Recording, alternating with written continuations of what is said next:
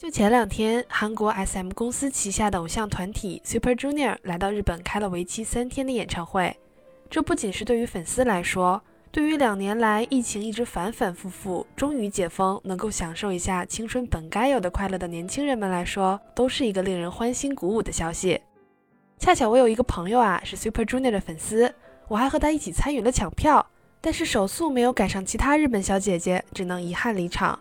这让不怎么关注韩流的我第一次体会到了 K-pop 的文化输出和影响力。Super Junior 这样在韩国本土已经不再是顶流的偶像团体，在日本的演唱会门票依然是秒杀的一个状态。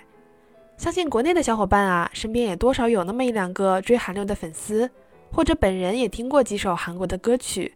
今天啊，我就想结合自身的感受，讲一下 K-pop 在日本究竟有多火。嗨，大家好，这里是旅日，我是 Tina。我是安慰了没抢到票的朋友好几天的 Tina。就像我说的啊，因为我没有特别关注韩流，再加上我来到日本这两年几乎一直都是反复的紧急事态，所以也没有什么韩国的偶像团体来到日本开演唱会，因此我一直没有意识到日本有很多追 K-pop 的粉丝。但事实上啊，这件事儿早有端倪。比如说，几乎每个大学都有好几个 K-pop 舞蹈社团，地铁上经常能够看到韩国女团代言的化妆品广告。不过，这其中最明显，也是我一直以来最不解的，是有一个韩国男团在日本爆火，几乎是与其他团体的人气不可同日而语的地步。大家猜猜这个男团是谁呢？我听到了几个姐妹小声说 XO 的声音哦，确实不是 XO，是防弹少年团 BTS。这个团啊，这两年因为各种辱华、不重视中国粉丝的言论，导致国内本就不多的粉丝又经历了几次塌房，越来越少。但是他在欧美以及日本的火爆程度简直惊为天人。怎么跟你们形容呢？就是只要你出门，几乎每天都能见到他们的脸的程度。这其中的一大原因啊，也是因为他们的脸被印到了各大便利店都贩卖的口香糖和咖啡等等商品上。那个咖啡的价格呀，比起其他同类商品，真的是高出一大截。但是似乎销量还不错，由此我推断这个团的粉丝肯定不少。而我问我那个追韩流的朋友，为什么 BTS 在日本会这么火？他说，在日本的话，韩团基本都是一家独大，女团的话就是 Twice。之前男团这边一家独大的是东方神起，现在是 BTS 了。但他说他也不知道为什么 BTS 进军海外市场会这么成功。他个人并没有很吃他们的颜，也没有特别欣赏他们的舞台作品。所以总结，偶像团体嘛，时也命也运也。讲完韩流啊，咱们再讲讲在日本比较有影响力的中国明星们。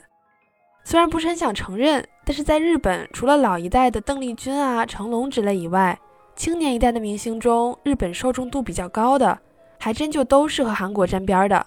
不是前韩团回国发展的中国人成员，就是现任韩团的中国人。比如说前 XO 成员鹿晗、黄子韬。God Seven 的王嘉尔，Twice 的周子瑜，宇宙少女的程潇等等。而且这个现象不仅是在日本，整体上中国明星的出口程度都不是很高。究其原因呢，首先明星啊、偶像啊都是国家整体文化的一部分，咱们中国也是近些年来才开始强调文化输出，所以要在文化上占据一席之地，也还是要慢慢发展。其次，纵观世界各国在娱乐界的文化输出，以韩国和美国举例的话，韩国是偶像团体，美国是影视作品。但是说实话，咱们国家走这两条路都不是很容易。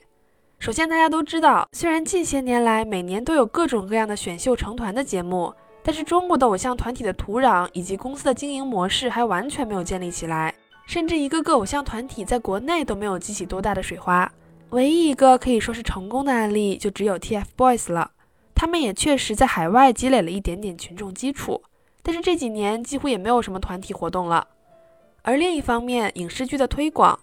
虽然国内大家都吐槽中国的电视剧啊、电影越拍越烂了，但即使是这样，在每年成千上万部影视作品中，也还是能够找到优秀的作品的。比如说经典《甄嬛传》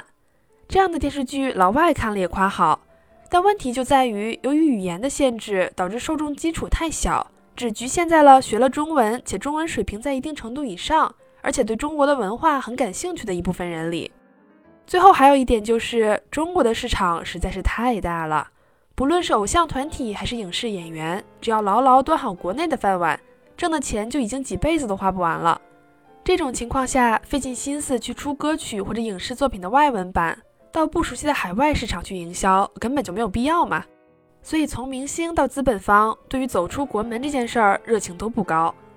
当然啊，作为在海外生活的中国人，我还是希望能够在越来越多的地方看到咱们祖国的痕迹的，也希望这一天早日到来。